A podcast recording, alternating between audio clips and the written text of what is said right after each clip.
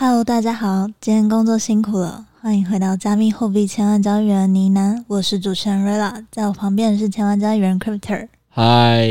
在这个节目，我们会谈论加密货币第一手时事议题、投资观点以及科普新知，就让我为疲累的大家充电吧。本周呢，将带大家看到 C 利赵长鹏近期与稳定币相关的动作，再来看到美国第二大加密货币友好银行 Silvergate 面临的大危机。以及蓝筹项目纷纷进驻的 BTC NFT 协议。好，那我们就先进一分钟盘试吧。对，所以在跟大家分享这三则新闻有哪些代币可以操作，或者是有哪些东西可以关注之前，我们还是一样照惯例先进我们的一分钟盘试，我，看一下现在单怎么打。对，然后也顺便讲另外一个东西啊，好不好？就是因为我们有收到一些群友的反馈嘛，就说这个可能 Rella 的咬字你们不一定听那么清楚，所以我们尽量这一集我有请他再念的慢一点。那如果还有需要调整的，就麻烦大家再跟我们说啊，尊重友善，好不好？请在 Podcast 五星好评留言，那个请他在这个稍作调整。那也很感谢大家的建议了。对对对对对，因为人的声音的部分我们又又不能控制，那反正就是尽量我们这集咬字慢一点，那试试看大家会觉得这样听起来比较舒服。对，那我的话因为肚子有有点饿，我现在很想吃六 A 从韩国带回来饼干，所以如果我念得太快，大家就不要编我，好不好？就这样。那我讲一下那个一分钟盘势部分状况是这样，这应该算是从二零二二年开局以来到二零二三年最长的一个横盘震荡了。这个横盘震荡呢，六 A 有去统计了二零二二年的有三次比较大的横盘震荡吧，最长天期大概是有到六十。天左右的、就是 FTS 事件爆雷之后，那我们目前就在我们录制节目今天，大概已经是来到震荡的第五十一天。基本上这样，就是我们是没有办法预测说震荡但多久之后会出方向，但是总也不可能一个市场一直震荡下去了。所以我觉得大家就在这个震荡的位置的时候，就是少操作了。就是你预期强这种小反弹，还不如等到一个单边方向出来的时候再明确做空或者做多，这是比较好的。那再加上因为其实这个月美国的相关重要数据又准备要。公布了嘛？所以其实我觉得，其实听众可以观察这些重要数据公布后，到底会开始开启大单边，或者起码的小的波段单边再去做操作比较好了。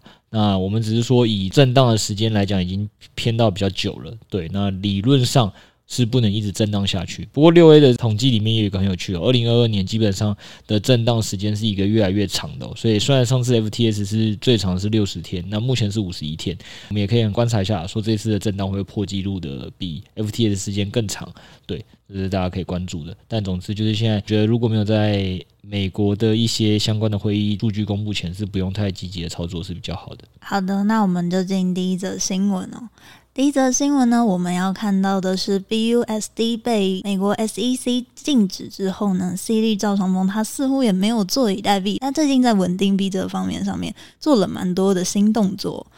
那在 BUSD 受到美国 SEC 监管，那币安放宣布放弃 BUSD，而且缴交了巨额罚款了事之后呢，哎，BUSD 的发行商 Paxos 也已经宣布停止铸造新币了嘛。BUSD 的市占呢，也从出事前的一百六十一亿美金降低到现在是八十八亿美金哦。但是呢，从币安近期的一些动作来看啊，它似乎正在为了新的稳定币政策铺路。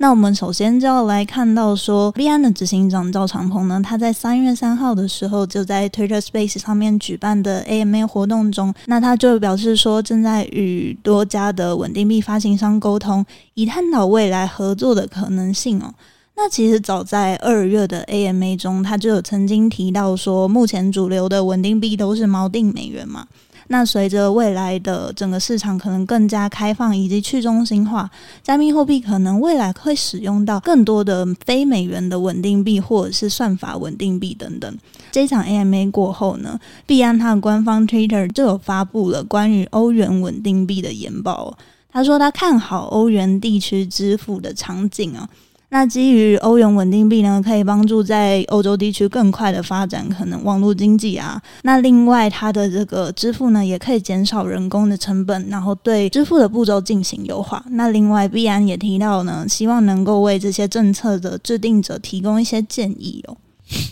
我觉得又是一个没鱼虾也好的一个营运策略哦。什么意思？没有啊，讲几个有趣的嘛，就是说。可能大家会想说，前三名的美元稳定币的市值是我们是统计 USDT 啊、USDC 跟 BUSD，那大概在一千多亿的水平。嗯，对。那前三名的欧元稳定币大概是 EURS、EUROC 跟呃 CEUR，大概是一亿多的水平，所以大概差了一千多倍，一千多倍，或至少也有四五百倍。然后这时候。再搭配一些人口数的数据，比如说二零二二年 Triple A 有一份报告，它是写说北美加密货币的使用人口数，他们现在估计大概有五千四百万。那欧洲使用人口是三千一百万，诶，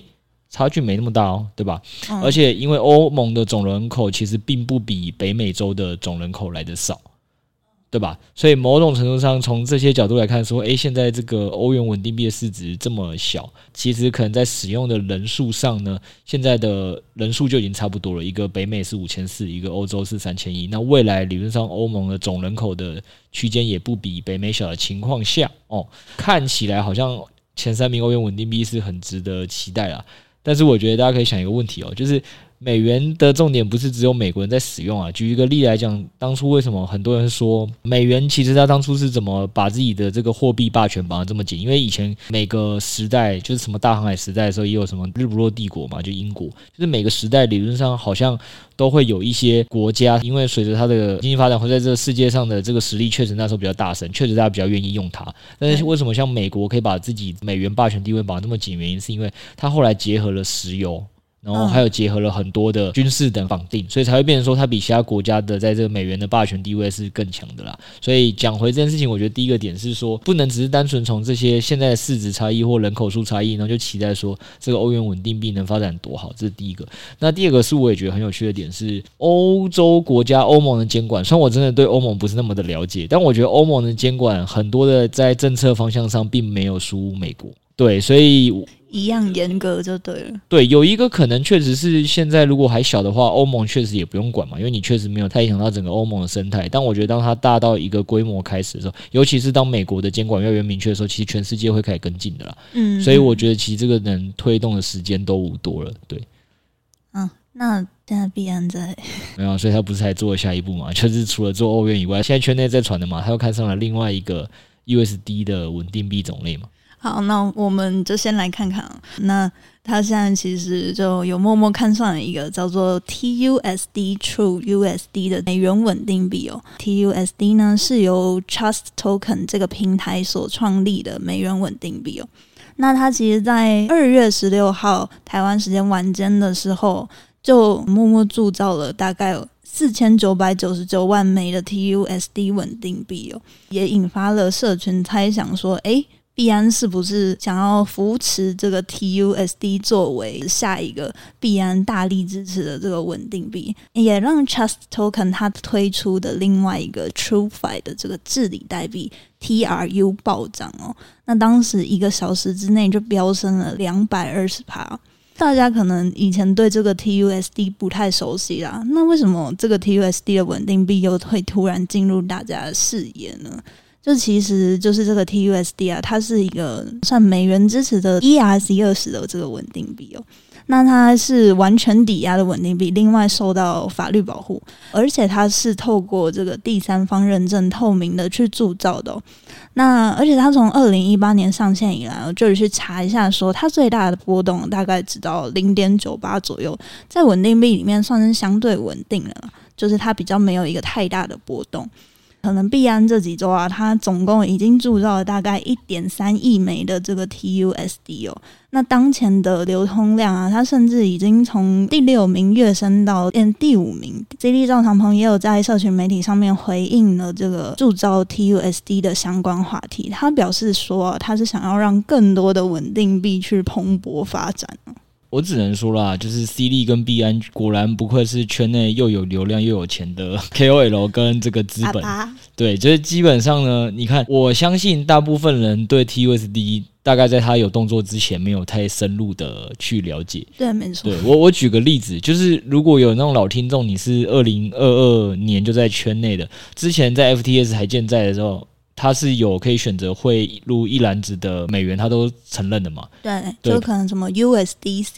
USDP 那种啊。对，反正就是他当初就有把 TUSD 认成其中一个，然后反而是大家最采用率最高的 USDT 是还要被特意分为就是非美元稳定币的那一系列，对，然后包括 OKS 交易所也都有 TUSD 的一些存款。基本上以前各交易所就一直都有把 TUSD 作为一个算是透明度比较高的稳定币了。那刚才其实瑞拉有跟大家简单的介绍一下它的机制嘛，就是包括它是呃 ERC 二十铸造的，然后其实它是有在美国开立信托银行的啦。那再包括它其实有会计师验证这个账户，然后据说它的就是它的铸造逻辑是要由顾客汇钱到了信托账户之后，然后才会有智能合约去铸造出来。那其实跟这个团队本身是已经没有关联了，表示说他不会乱搞。对，就是所以大家会对他的信任感比较高。大家应该有听到我刚才用词很保守，叫做据说啦，然后这个待考证啦。因为我要讲一个意思点是说，讲真的，在 C D 做这件事情之前。其实我相信，虽然大家已经看 TUSD 很久了，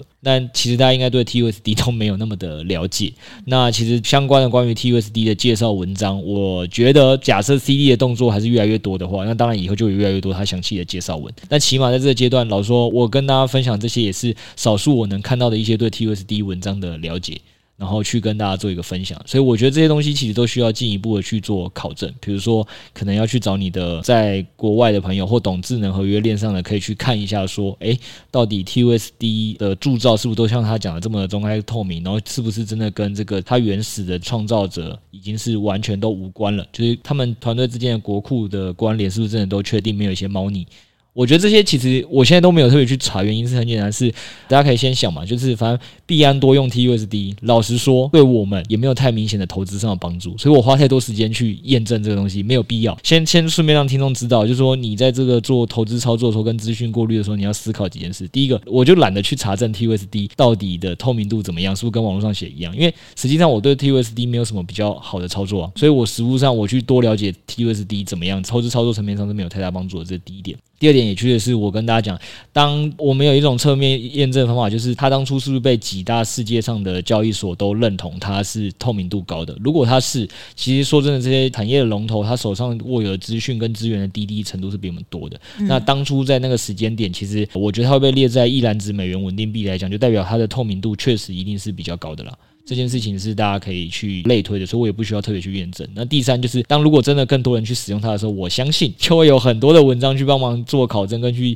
写那种奶文，就也不需要我来特别去验证。所以我从头到尾都对这个讯息是觉得还好。然后我们这边反而只是要提醒大家，就说，如果你真的有对这个新闻很有兴趣，你想操作，哎，那也不是不行。那反正第一个呢，就是它有一个，就我们讲了嘛，它的前世今生是它背后有一个团队。那这个团队其实也有发一个代币叫 TRU，对对。但其实呢，这个 TRU 代币早就已经跟 TUSD 是两个无关的业务线了。TUSD 现在已经给了亚洲的企业集团，但是但是大家也知道，币圈有时候不是那么在乎基本面的，所以我觉得假设啦吼，TUSD 真的还是不断的被币安有意无意的铸造了之后，你说 TRU 有没有机会可以一直去针对这个消息去做催化剂操作跟事件型操作，是绝对可以的。所以大家如果第一个要关注的，就去关注 TRU 就好了。我觉得，与其你去很认真思考 TUSD 的一些基本面正确性，其实也没有太大的帮助。除非你可以很确定的发布或证明说 TUSD 没有像大家写的那么透明。那估计这种文章被发出来的时候，被大家注意到的时候，又是 TRU 要被做空或 TUSD 走向灭亡，或者是 SEC 要弄 CD 的时候了，好不好？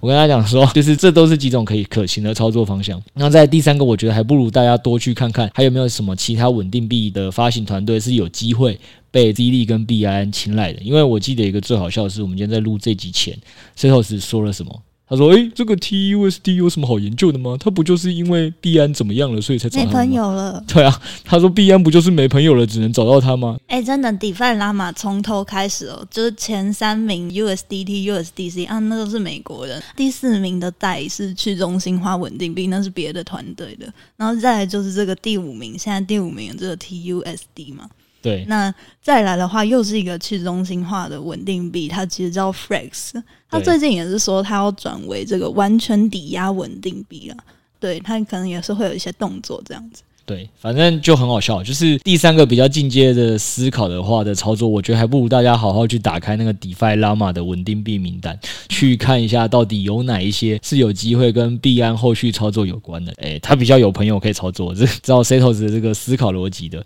或者是就是我们早就在 Podcast 有提过的啊，就是有些稳定币题材现在本来就正在运作，比如说。借贷龙头 AFE 的 GHO 的稳定币，或本来就很有名的客服他们要推出的 CRFUSD，那这些都还反而就是我觉得大家，如果你真要操作这个稳定币议题题材，可以一起去操作的。对，那我们就进到下一则新闻了。下一则新闻呢是原本是加密货币友好银行的 Silvergate，它嗯陷入了一个危机哦。那大家还应该还记得，或者可能看到说，市场在三月五号的时候有一个十趴左右的急跌，可能就是因为说，哎，Silvergate 跟美国的这个 SEC，它表明说他们无法交出年度财报，导致说加密货币的市场有出现了一个短暂的恐慌哦。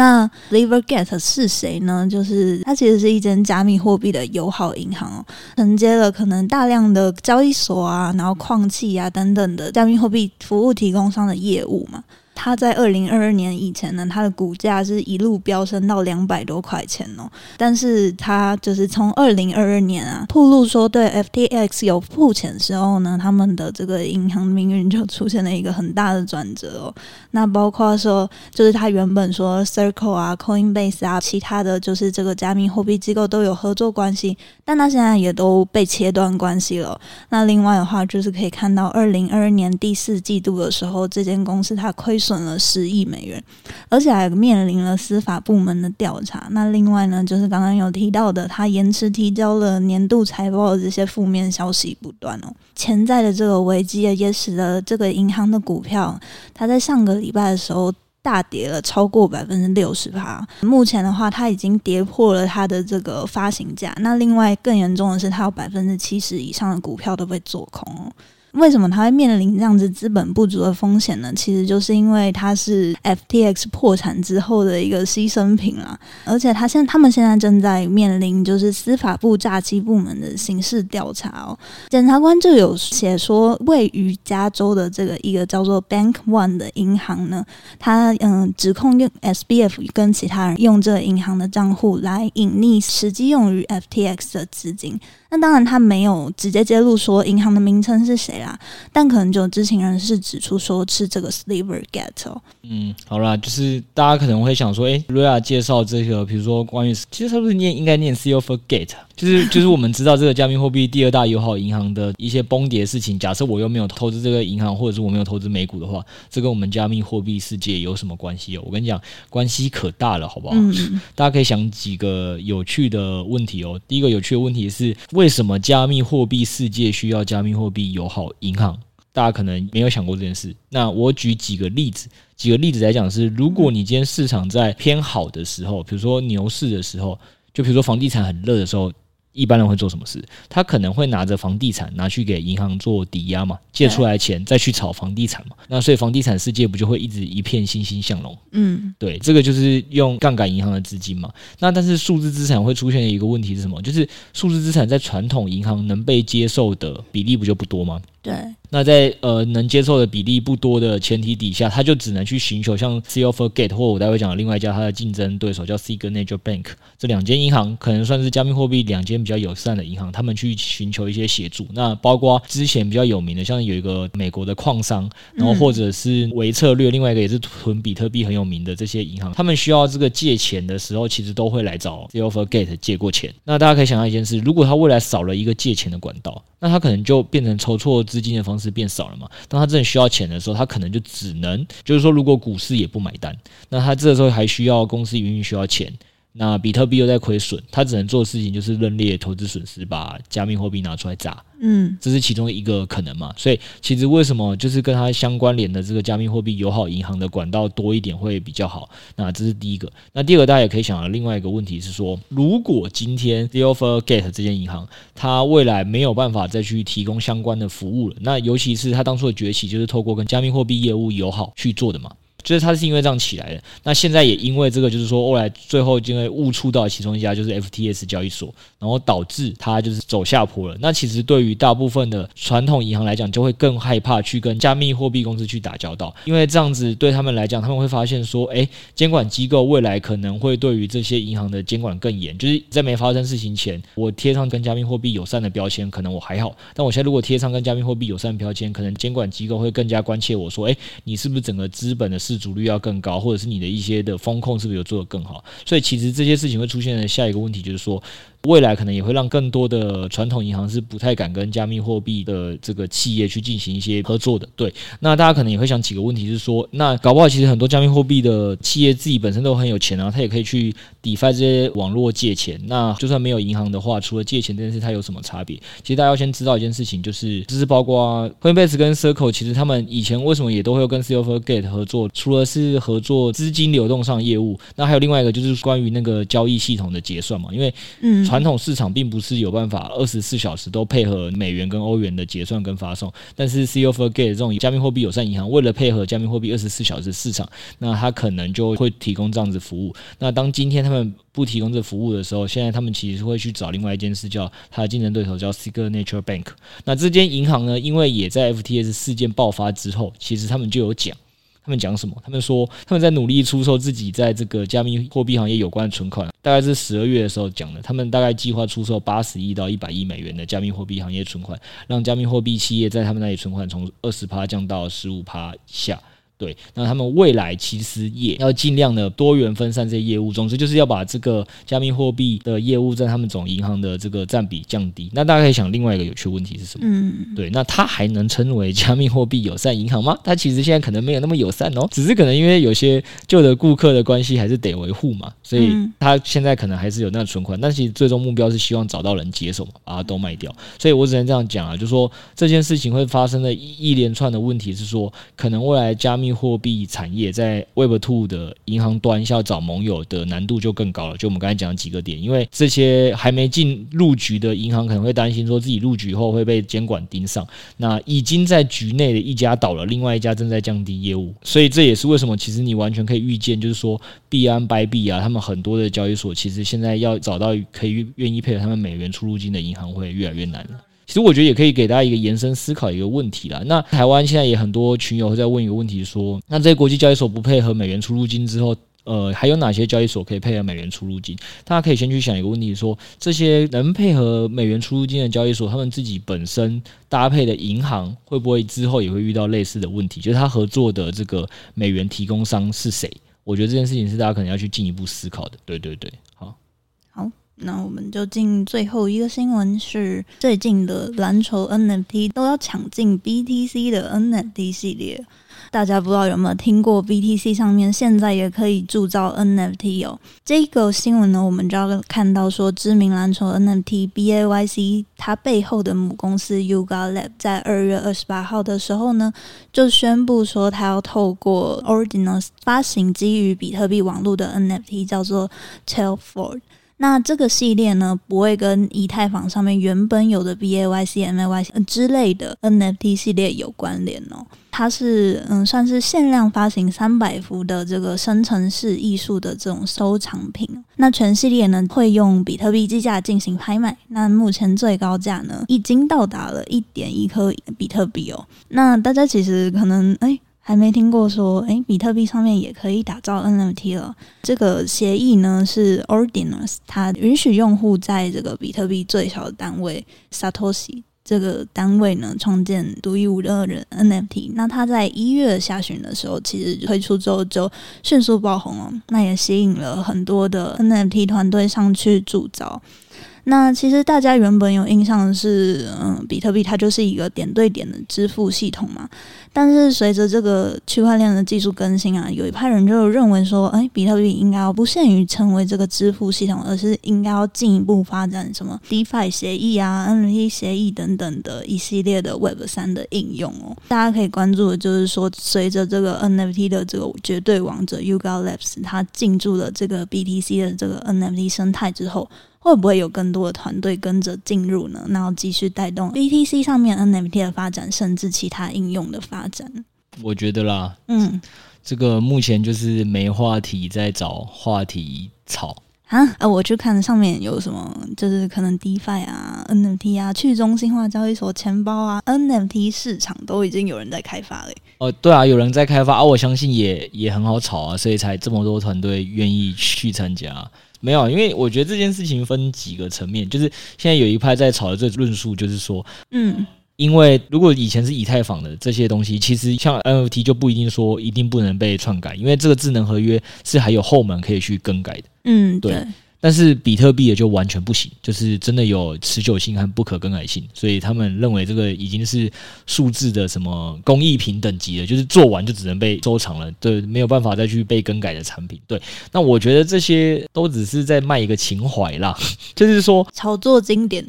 对对对对对对，就是比特币毕竟是数字黄金嘛，是最经典的东西。那、嗯、呃，我觉得就是你原本有写一个企划上蛮好举例，就是说如果我们以前游戏机从 Game Boy 发展到 PS 五的时候，那就是大家可能觉得哎 PS 五很好玩，那突然今天就在社群上有一派人开始在。那个发说，哎，其实 Game Boy 现在有很多去 PS 五玩的都能玩，然后你看在这边还可以玩出不同的感觉，然后有一种什么复古风、潮流风，这不是，对，这不是在 Web Two 传统市场，不论哪个产业，就是每一段时间每年都在复古风，时尚 always 会找到一个年代可以去复古嘛，所以我们现在要复古一九七零年，我们现在要复古一九八零年，我觉得差不多就是那种感觉而已啦。而现在势头正热嘛，所以我觉得这个炒作可能就就会再炒一阵子。那我觉得大家也不是说，哎，我讲他炒作就不能关注，因为就是我们。讲了嘛，你如果理解到，就产业没话题的时候，总是需要找一个复古的东西去复刻一下、炒作一下，才会卖得好的话，那你很难讲 BTC 的整个生态，不论是 DeFi 生态、FT 生态或上面的 Layer Two，包含车联啦，都可以，好不好？各种生态都是蛮有可能在一有一些事件条或进度条的时候，比如说就像瑞拉讲的这个绝对王者 Yuga Lab 在里面做的时候。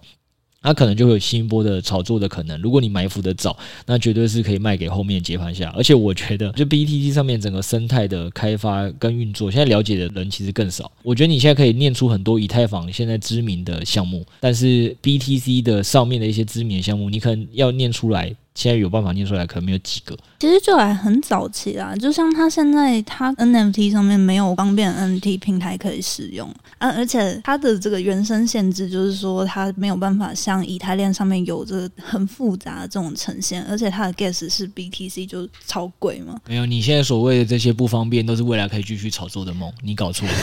一当初 ETH 也是这样，就是很多大家一定会选说啊，以太坊这个哪里不好，哪里不好。那当它有一点点改善的时候，有有一些新的协议改善这些问题的时候，这些协议就是最值得被炒的。对，所以我只能说，这个你所谓的全部的不好，应该都是未来的卖点。好，那刚刚有讲到说，就是在 BTC 链上面用智能开发的这个 Layer Two，它叫做 Stakes。那它近期的用户数是不断增加啦。那它的代币叫做 STX，前阵子也是涨势凶猛。虽然最近有所回调啦，但还是有可能会是近期炒作的这个论述这样。没有，就我跟大家讲的，反正呢，先不用管它基本面。那刚才比如说像盖瑞啊讲的那些缺点，其实也可能是他未来卖梦的情怀。所以大家基本上，如果你其实对这种炒作、这种复古啊、怀旧风啊是很有 feel、很有兴趣的，或你本身就喜欢，那搞不好是你的投资的阿法，你就多去关注这些团队。那这些团队只要一有任何新的风吹草动，你赢后面那些新进的韭菜，就是新进的韭菜可能。都是要看到什么一些他在以太坊的生态上认识一些大团队进驻的时候，他们才会跟着把钱进去。你已经先赢一步，你先埋伏一步，你就会赢。